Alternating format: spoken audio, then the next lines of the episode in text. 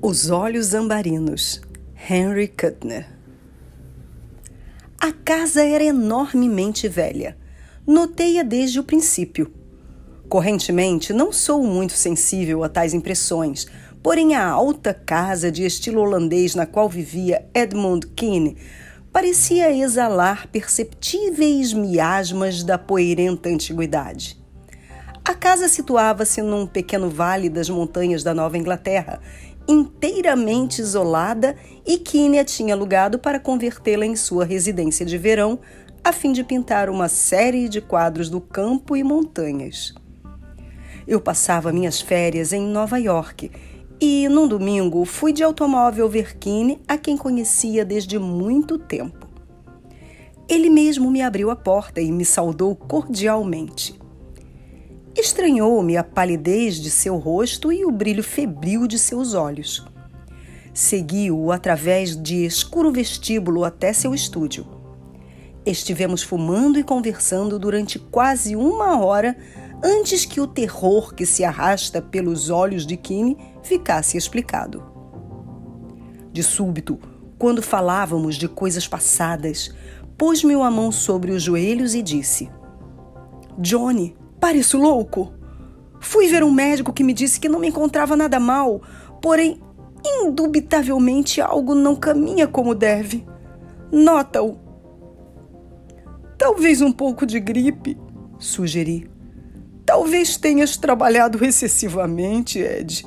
Por que há de ser loucura? Dirigiu-me um olhar duro. Vou contar-te tudo. Estive tendo que fazê-lo a alguém durante o momento em que descobri que não havia ratos. Olhei-o intrigado. Esta casa é muito velha, continuou. Supõe-se que há muito tempo morreu aqui uma bruxa. E em casas tão velhas como essa é muito natural encontrar ratos, não acha? Assenti, e o olhar de Kine foi pousar na porta. Esta estava aberta embora tivesse jurado que ao entrar a fechei. A expressão mais horrível apareceu por um momento no rosto de Keane e se desvaneceu tão rapidamente que não pude analisá-la. Notei uma sensação de frio na espinha dorsal enquanto ele prosseguia. Não há ratos, nem aranhas, nem insetos. Nessa casa não há outra vida além da minha. Não obstante, às vezes, durante a noite, o assoalho range. És vítima dos nervos, disse-lhe. Rangidos do assoalho. A próxima coisa que vais dizer-me é que há fantasmas na casa. Sim, respondeu-me. Ah! Por um momento não disse nada e Kim prosseguiu rapidamente, como para sustar meus comentários aconteceu na primeira semana de minha permanência aqui. Reparaste no longo corredor que atravessa toda a casa? Vem. Levantou-se, conduziu-me à porta e permaneceu ali, esperando com um olhar estranhamente fixo no umbral.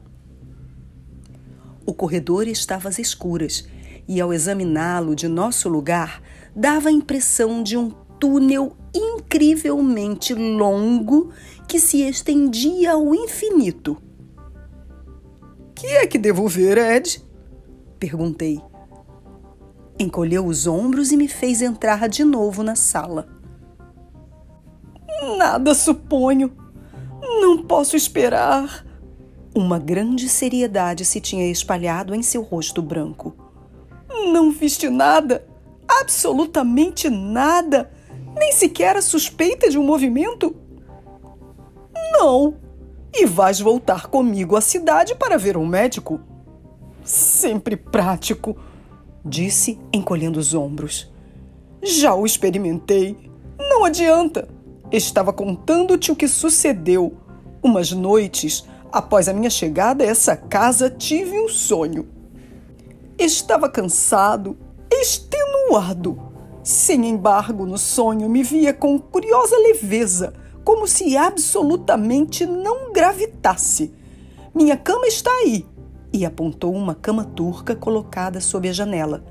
e no sonho me pareceu levantar-se e ir à porta que se abriu pouco a pouco ao me aproximar dela. A luz da lua penetrava pela janela, porém o corredor estava escuro como um poço. Avancei as apalpadelas, roçando a mão à parede direita do passadiço. Recorda-te disso.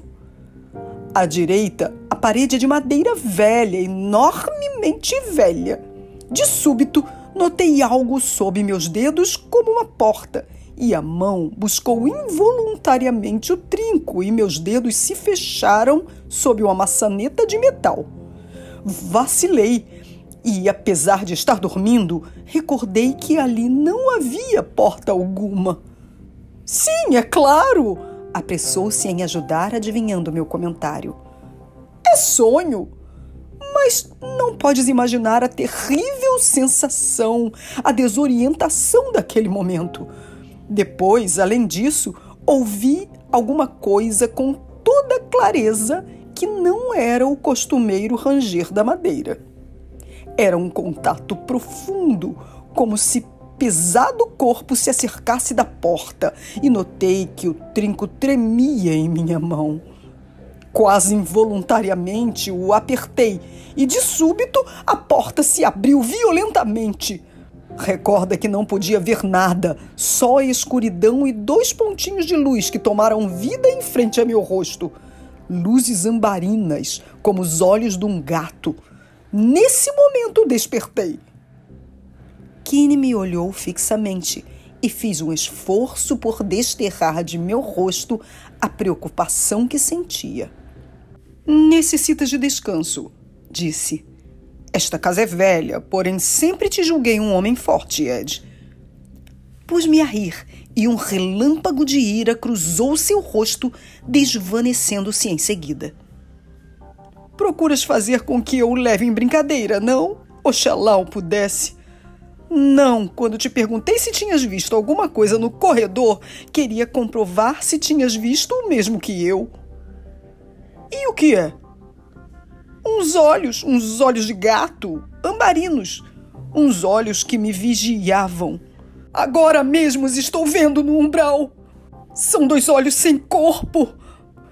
Começou a tremer violentamente e compreendi a terrível tensão nervosa sob a qual trabalhava. Meu Deus, se soubesses como tenho lutado contra isso, como tenho dito a mim mesmo que não podem existir coisas mais, que é uma alucinação e que, se eu quero conservar a razão, devo ignorar esses olhos. E eles continuam fitando-me, fitando-me sempre. Não tem expressão, sempre se mantêm na mesma distância em frente a mim. Porém, não podem transpor o umbral desta sala não sei porquê. Compreendi que Kine estava louco ou lhe faltava muito pouco para isso. Levantou-se e deu uns passos pela sala com um olhar sempre voltado para a porta. Aproximei-me dela, tentando fechá-la, porém sua voz me conteve. Não, não faças isso. Quando está fechada é pior. Não sei o que fazer, mas eu sei que estão junto dela e que quando abro, estão me esperando.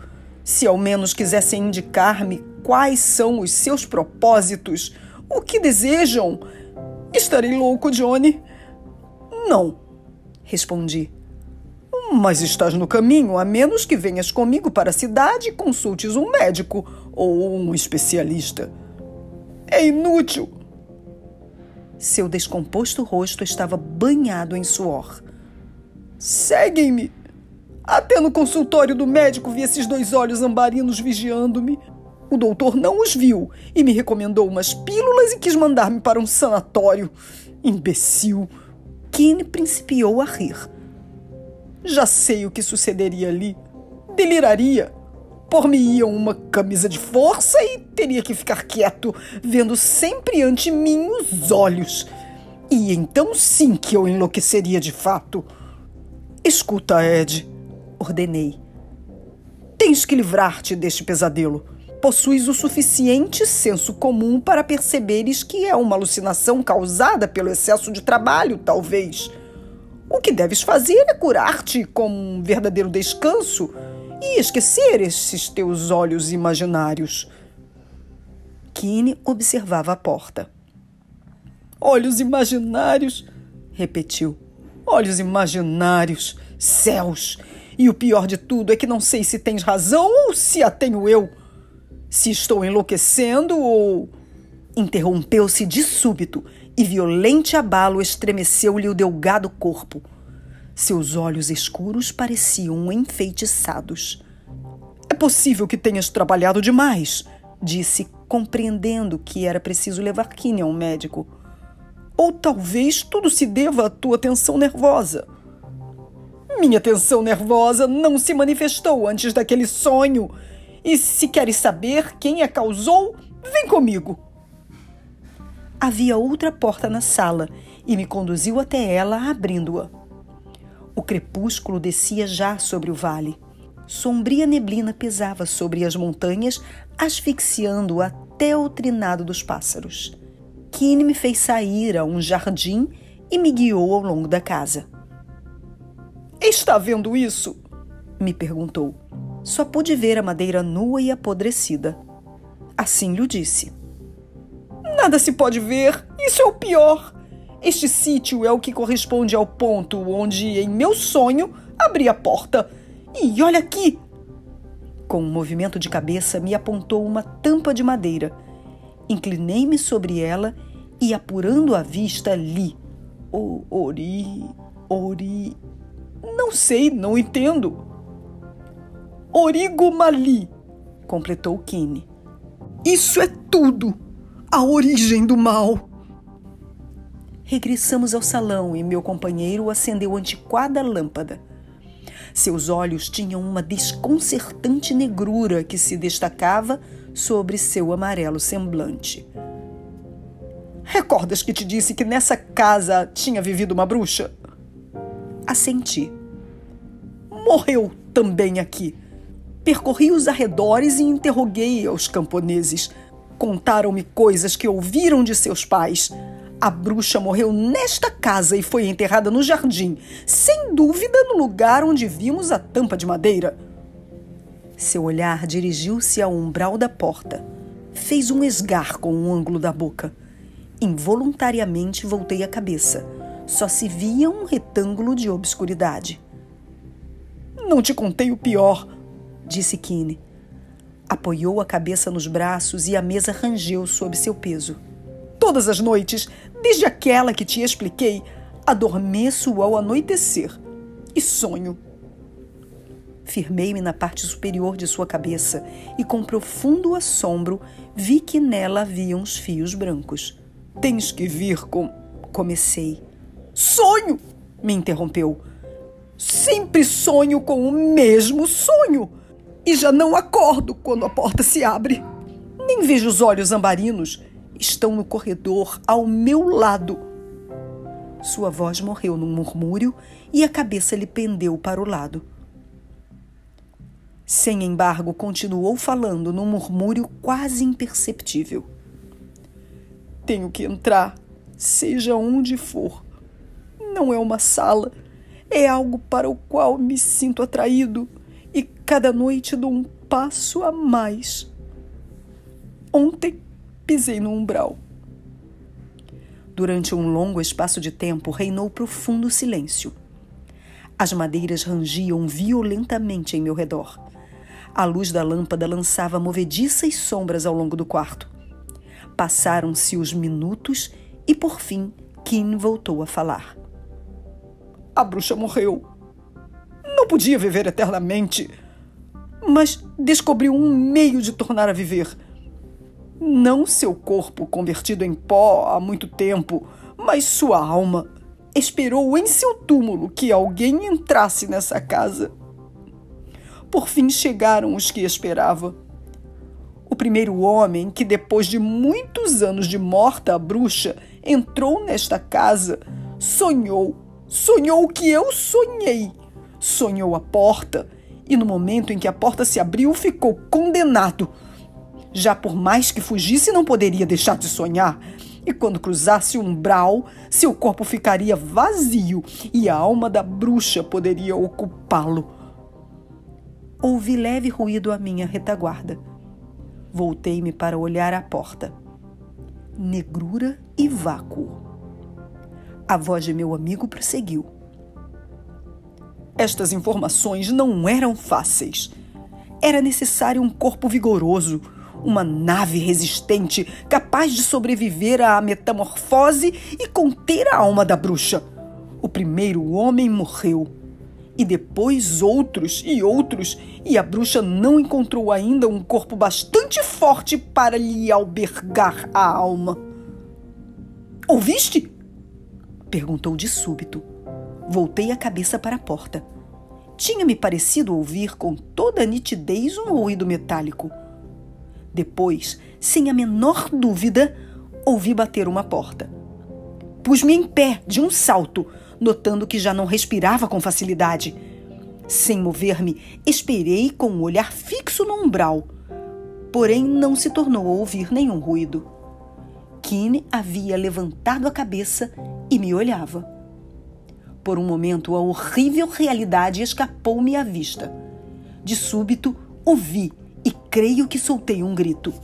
O rosto de Kine tinha mudado. Como tênue véu sob seu rosto havia deslizado uma expressão de terrível maldade. Continuava sendo o rosto de Kine, porém ao mesmo tempo era a cara de um demônio. Mas não foi precisamente isso que me encheu de um terror abismal. Foram os olhos de meu amigo. Já não eram negros, eram umbarinos como os de um gato. Custa-me recordar o que sucedeu depois. Creio que o monstro que se havia convertido em Kine se levantou e sorriu, atravessando-me com o olhar de seus terríveis olhos. Creio que gritei outra vez e recordei o bater da porta. Notei que Edward Kine tinha voltado a sonhar e cruzaram o umbral, penetrando naquilo que tanto temia. E sei que a luz se apagou naqueles olhos e um corpo vazio se derribou ao solo e ficou imóvel. E quando por fim me serenei o bastante para buscar-lhe o pulso, não lhe encontrei. Isso foi há duas noites. Abandonei a casa da bruxa sem poder afastar de minha mente o relato e a morte de Kine. Ontem à noite sonhei. Estava num moderno hotel de Boston e sonhei com um passadiço escuro ao longo do qual avançavas a palpadelas procurando o trinco metálico. Por fim o encontrei e uma porta se abriu. Enquanto escrevo, meus olhos não deixam de olhar a porta e ali há dois pontinhos de luz ambarina. Anoitece. Invade-me incrível torpor. Vacila-me a cabeça e as pálpebras se fecham. Dentro de um momento estarei adormecido e sonharei com a porta do outro lado da qual me espera o horror inimaginável. E não quero defrontar-me com este horror. Portanto, terei de matar-me.